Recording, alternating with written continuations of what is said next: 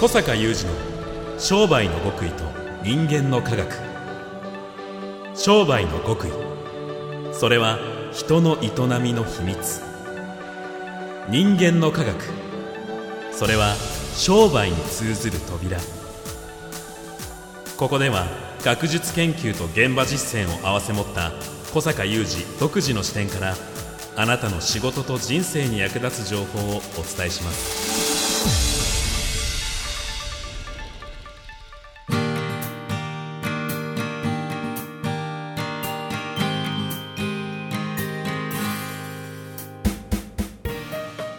にちは小坂雄二です。こんにちは、宮田悟です。2023年2月9日の番組です。小坂さん、バレンタイン直前ですね。あもうね今年もねはい。2月になりましてはい。僕、小坂さんと10年以上ご一緒して、うん。唯一、唯一。あの、小坂さんから結構しっかり注意をいただいた注意？のは、注意ですか？このバレンタインの時期になるとうん。思い出すんですけれども、はい僕はあのお仕事関係の方たちにバレンタインでチョコをいただいて、ああでそれねそういうことあるだろうね。はい、でお返しをすっかり忘れていて、うんうんでホワイトデーの頃に小坂さんに「あいっけねホワイトデー全然用意してないっすわ」ってポロって言ったら、うん。小坂さんが結構真剣にうん「みおちゃんそれはダメだよ」って。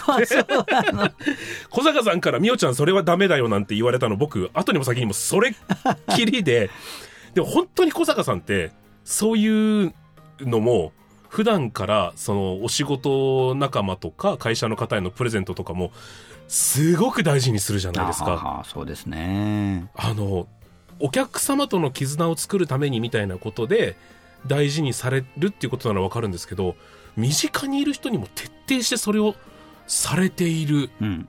なんか小坂さんの中でそれはどういうなんか行動原理で？という行動原理で？そう面白い話ですね。されてるのかなと思いまして、ちょっと聞いちゃってもいいでしょうか、はい。お願いします。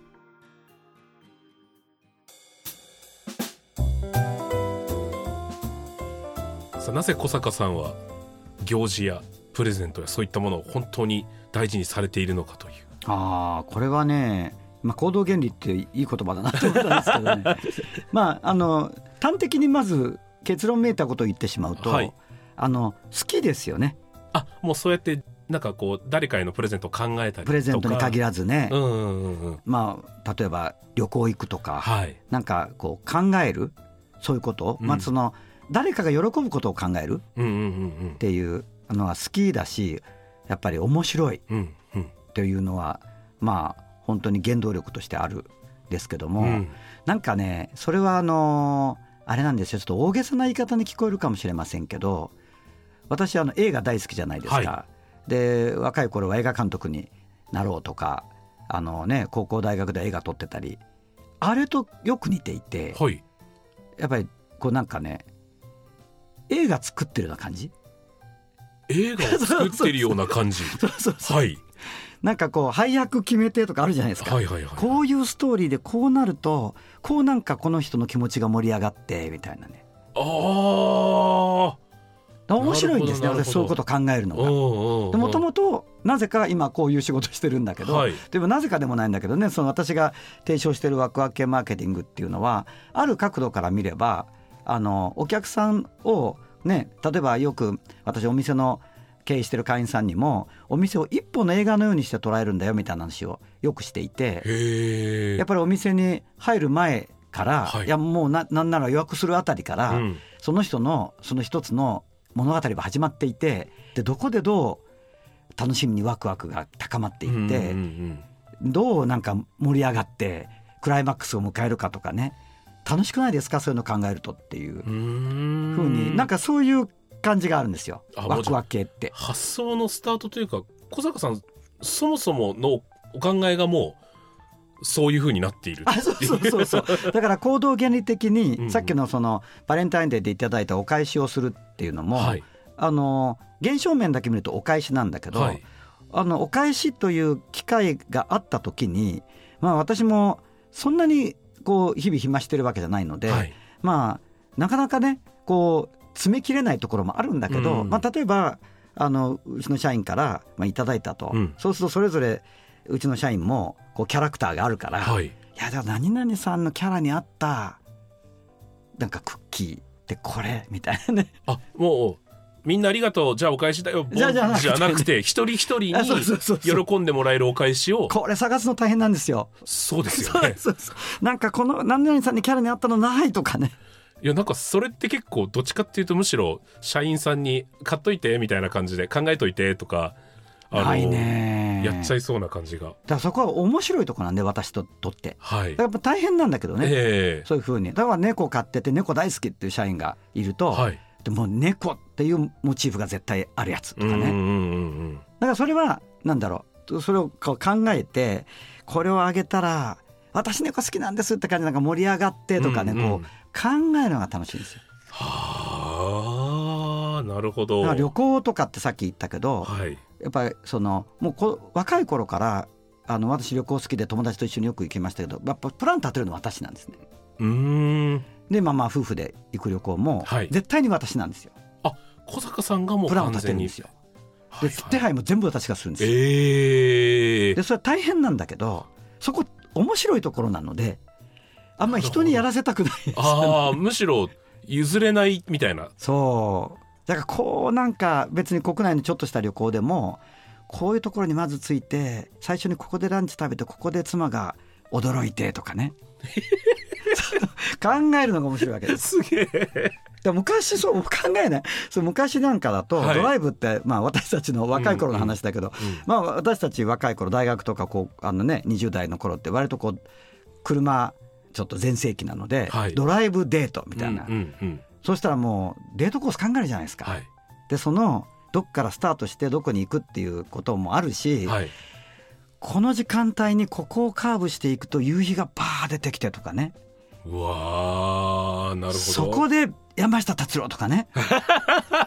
そっか「青い」とかなんとかね。ロケーションだけじゃなくて。そうそうもう。考えてだから BG 大事じゃないですか。確かに。ね、僕は宮田さんには釈迦に説法だけど。BG よ。いやそうっすよね、そう、え ーそういうのを考えるのが楽しいわけ。なんかでもそれを奥様だけじゃなくあそうそうそうそう。もう本当日々やってらっしゃるじゃないですかそういう、まあ、大きなものから小さなものまで。なんか考えるの楽しいんだね。なるほど。うん、だけどそれはまあ本当に個人的な感性というよりは、はい。やっぱりそのさっき枠分けの話を少ししましたけどその感覚ってやっぱりそのお客さんを楽しませて楽しいってことが価値になっていく面白いってことが価値になっていく私たちの付加価値の高い役立つとか安いってことだけでお客さんに選ばれてるわけではなくて価値として選ばれていく商人の人たちにとって大事な感性なんですよ。と言ってみれば小坂さんがいきなりある日突然無から枠分けを生み出したのではなく、まあ、そういう意味ではね小坂さんの中でのそのもともと好きだったというかね。そうそうそう。もともと好きだった。あの人を喜ばせるとそうそうそうそう。ころとか演出とか。演出とか。そうだ幼幼稚園の頃でも覚えてるもん。幼稚園の頃私社宅に住んでたんだけど、はい。こう割と人気者で、はい。おふくろが昔よく言ってましたけどあのうちに結構あの年長の子も年少の子も集まってくるのね、はいはい。なんかこうわーっとうちを中心に遊びが展開されていくんだけどこれよく覚えてるのは私の頭の中で BGM 鳴ってたもん BGM が鳴ってたんですかそうそうそう幼稚園の時に。幼稚園の時に。それどどういう意味での BGM なんか例えば一日なんかまあ遊んでて、はい。最後にわーっとなんか盛り上がるじゃない？ええまあ、一日だ遊びだってこう起伏があるじゃない、はいはい。盛り上がりの。なんか盛り上がって一番年長の子がなんかこう最後のなんかクライマックスになっていってみんなに盛り上がってる時に自分の頭の中ではクライマックスにふさわしい音楽が鳴ってるわけです そうなんですね。でなんか今日も楽しかったね。バイバイバイバイって言ってる時にあのゴジラ映画の最後の終わりって出てくるようなはいはいはいはい。音楽が鳴ってるわけですよ。あもう日常がじゃ そうあそうそう。演出と結びついてるというか映画のようにもだからもう有名な話だけど、はい。うちのビジネスセミナーって、はい。最初の頃からやっぱりそ演出あるもんね。ああそうなんですね。そうなんですよ。だからそれはしかしまあさっき申しから申し上げてるように、はい。これからの時代やっぱりその安いとかね便利っていうだけでん選ばれていけるかっていうと全てのビジネスが、はい。やっぱりそれはそれで IT とか駆使してね DX してそういう方向でお客様に選ばれていくビジネスもあればちょうどあの私の去年の本の価格上昇時代のマーケティングの冒頭に出てくる通販会社さんのお言葉にそこに書いてあるけど本当におあのお一人とパートさん2人でやってる小さな通販会社でそれでも価格競争で差別化しようと頑張ってたけど難しいと。だけど今は楽しい通販を提供できるようになって、本当にお客様から選ばれていてスムーズな値上げもできていて楽しいし、あのこれからもこの楽しい通販に邁進していきますっていう言葉をいた,、だいたわけですけども、はい。昨年。だからそういうふうに選ばれていこうと思ったらこの感性が大事だと思いませんか？大なり小なり。もうじゃあ通販の会社とのやり取りがもう楽しくなるような会社としての演出をされうんそうそう。例えばねっていうことですあの、うん、去年いただいた彼からの報告の中に、はい。あのお客さんからいただいたメールの返信があのサンプルとしてあの、うん例として載ってたり、まあ、あの実物ですけどね、はい。載ってたりしたらそののなんだっけな納品書とか受領しましたみたいなメールはいはいはい。とかに、なんかなんて書いてあったかな？なんか温かい言葉やちょっとしたクイズなどが散りばめられているとか書いてあって、えー、すご。いや考えてるんやなと思いましたよね。はいはいはいではい。楽しく買い物ができましたとかそれはさらにその届いた買った商品の中にとても丁寧なお手紙が入っていてとても温かい気持ちになりましたとかね、うんうん。書いてあるんですよ。うん。あそういうやっぱりさっきのストーリーね。なんか考えてやってるな彼と思ってね。はい。でもそれがやっぱりその価値で選ばれていくっていう方向につながっていくわけじゃないですか。まあ、それと宮田さんそれはダメですよっていうのはつながってるわけですよ。そうですね。いや本当に改めて反省しました。そうなんですよ。でもあれですよね。皆さんやっぱそれで結果出すとお仕事楽しくなっていくっていうこといやを本当に。ワクワク系の方よくおっしゃるじゃないもうですか。実感されてるしね。実際結果も出てるしね。人をそうやって喜ばせていくようなこととか演出が楽しくなっていくっていう感性が後からこう身につけられてるってことじゃないですか皆さん。あそうですそうです。だから小坂さんのその感覚は後天的にある意味作ることもできる。っあそうなんです。ていうことですよね。これはあのね私が長らく理事を務めている日本感性工学会での中で、まあ、感性教育って概念があるんですけどもこれは研究もなされてるんですが感性ってちゃんと高徳的に後で高まっていけるんですよ。うん。じゃあどうすれば高まるかとはやっていくと高まるのでやっぱりこうねこうホワイトデーのお返しとか考えるときに、はい。いやーじゃあ最近仕事忙しいのにこうめんどくさいなとか 思わないでこうなんか自分の感性磨くチャンスだと思ってですね。はい。なんか今日キャラ別に 選ぶとかなんか渡し方考えるとか。そうですね。あこれはだから返さなきゃいけないんだとかって話ですらもはやないですね。その話ですらもはやないね。はい。はい。忘れてる場合じゃないですね。はいありがとうございありがますとうございます小坂雄二の商売の極意と人間の科学。ここまでのお相手は小坂雄二と三代田悟でした。